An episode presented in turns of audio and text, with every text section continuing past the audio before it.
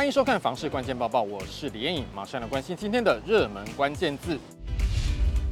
今天的热门关键字就是买卖移转。二零二三年已经过了大半了，目前的房市是怎么样呢？根据六都各地政局的最新数字，六都当中，台中市的交易量减幅最大。六都各地政局已经公布今年七月份的建物买卖移转栋数，和前一个月相比，桃园市、台南市和高雄市交易量都有增加。而台北市、新北市和台中市交易量是减少的，其中桃园市月增十四点六趴，是六都最多；台南市也有增加十点一趴，高雄市则是微幅增加一点四趴。交易量月减最多的是台中市，减幅有十三点三趴。台北市减幅八点七趴，新北市减幅七点一趴。整体来说，六都在七月份的总交易量是一九八七六栋，月减二点四趴。不过，如果和去年同期来比较，那么新北市、桃园市、台中市和高雄市交易量都有增加。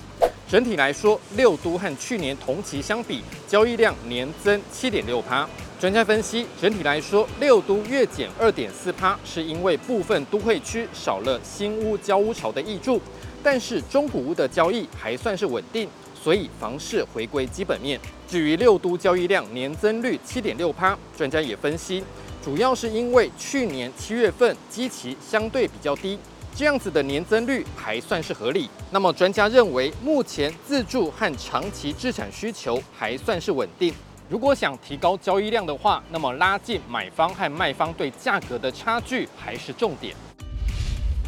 今天的精选新闻，首先来看到高雄市的科技业效应光环已经不在了吗？有民众发现高雄男子的高大特区有降价的趋势，大概总价普遍下降约五十万元，好奇未来有没有机会再继续降价。全球居不动产情报室总监陈品成指出，男子区的房价原本就比较亲民，但是因为话题过热，导致案量太大，价格偏离基本盘。所以像这样子涨过头的情况，的确有希望回归理性。再来看到台中市的公共建设进度，台中巨蛋的预算已经大幅度提升，但是还是流标了。台中巨蛋位于十四期重划区，日前已经因为国际疫情、俄乌战争以及物价波动的影响，历经了六次流标。这一次市府将预算从六十四点九亿元一口气拉高到九十九点九八亿元，吸引了二十五家厂商领标，但是最后还是有很多厂商担心工法太复杂而没有投标，导致这一次台中巨蛋再次流标。